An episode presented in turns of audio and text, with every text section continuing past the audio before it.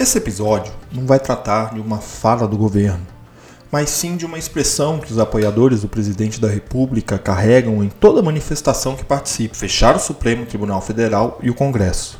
Isso, em resumo, é pedir um governo autoritário, uma ditadura. O cristão não pode concordar com a ditadura e nenhuma outra forma de governo totalitário. A democracia é a menos pior das formas de governo não é a ideal e, no meu entender, não promove a liberdade necessária aos cidadãos para que haja igualdade e oportunidade para todos. No entanto, como disse, do que se tem imposto como forma de governo, por enquanto é a menos pior. Melhor seria a autogestão, com comunidades autogeridas em torno dos temas necessários à sua realidade, construindo saberes, estruturas e atendendo a todos de forma igual. Utopia? Não, uma realidade a ser construída. Olhando para a Bíblia, os primeiros cristãos viviam sob um regime autoritário. Ainda assim, temos declarações revolucionárias como a de Marta, dizendo que Jesus é o Senhor, Cristo. Tal afirmação era uma ofensa ao império, que proclamava que César era o Senhor, no caso, Imperator Augusto Tiberius Claudius Nero Kaiser. O César era o imperador venerável, ou seja, digno de ser venerado, adorado e idolatrado.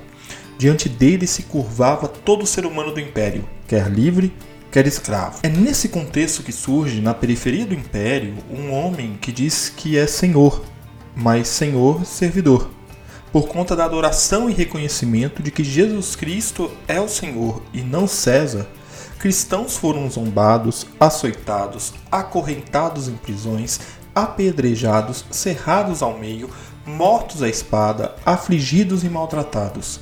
O sofrimento por Cristo era fruto da fé, mas também oriunda da perseguição sistemática do império aos que não reconheciam César como Senhor.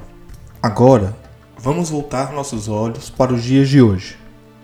Se um país tem como governo um sistema que proíbe a livre expressão, que cala a voz dissonante, que impede que você, cristão, declare que Jesus Cristo é o Senhor e não quem ocupa o palácio, esse governo é autoritário, mesmo que tenha sido eleito, mesmo que o líder dessa nação se declare cristão e frequente igreja e seja um membro exemplar. Qualquer iniciativa que cerceie o direito de manifestação de fé e expressão de opinião política deve ser sempre combatida. Nesse sentido, é inadmissível que um cristão que leia a Bíblia e conheça o contexto da história ali narrada no Novo Testamento, seja a favor do fechamento do Congresso e Supremo Tribunal Federal. A estrutura dos três poderes existe para que haja equilíbrio de poder, não concentração nas mãos de um só. O cristão não pode ser a favor disso, de um poder totalitário nas mãos de uma só pessoa ou de um só grupo. A liberdade cristã está alicerçada em reconhecer que Deus é o Senhor, que Ele nos trata com amor e justiça e que nada nem ninguém deve ter domínio sobre nós. Todo tipo de autoritarismo é uma afronta ao Evangelho. Desejar um governo totalitário é bíblico? Tire suas conclusões. Para não dizerem que eu não falei das flores, essa semana tivemos o Idaí, do presidente da República. E se você quer saber minha opinião, ouça o episódio anterior do É Isso Mesmo, porque nele eu falo qual é a opinião do governo sobre vida.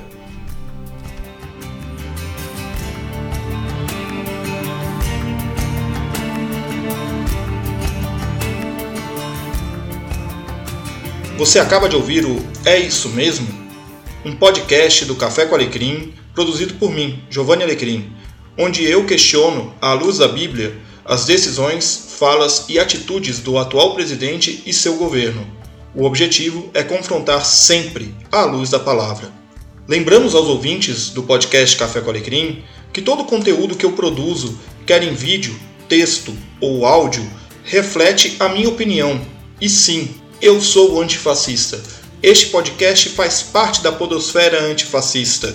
Nós lutamos contra todo tipo de totalitarismo e seguiremos lutando.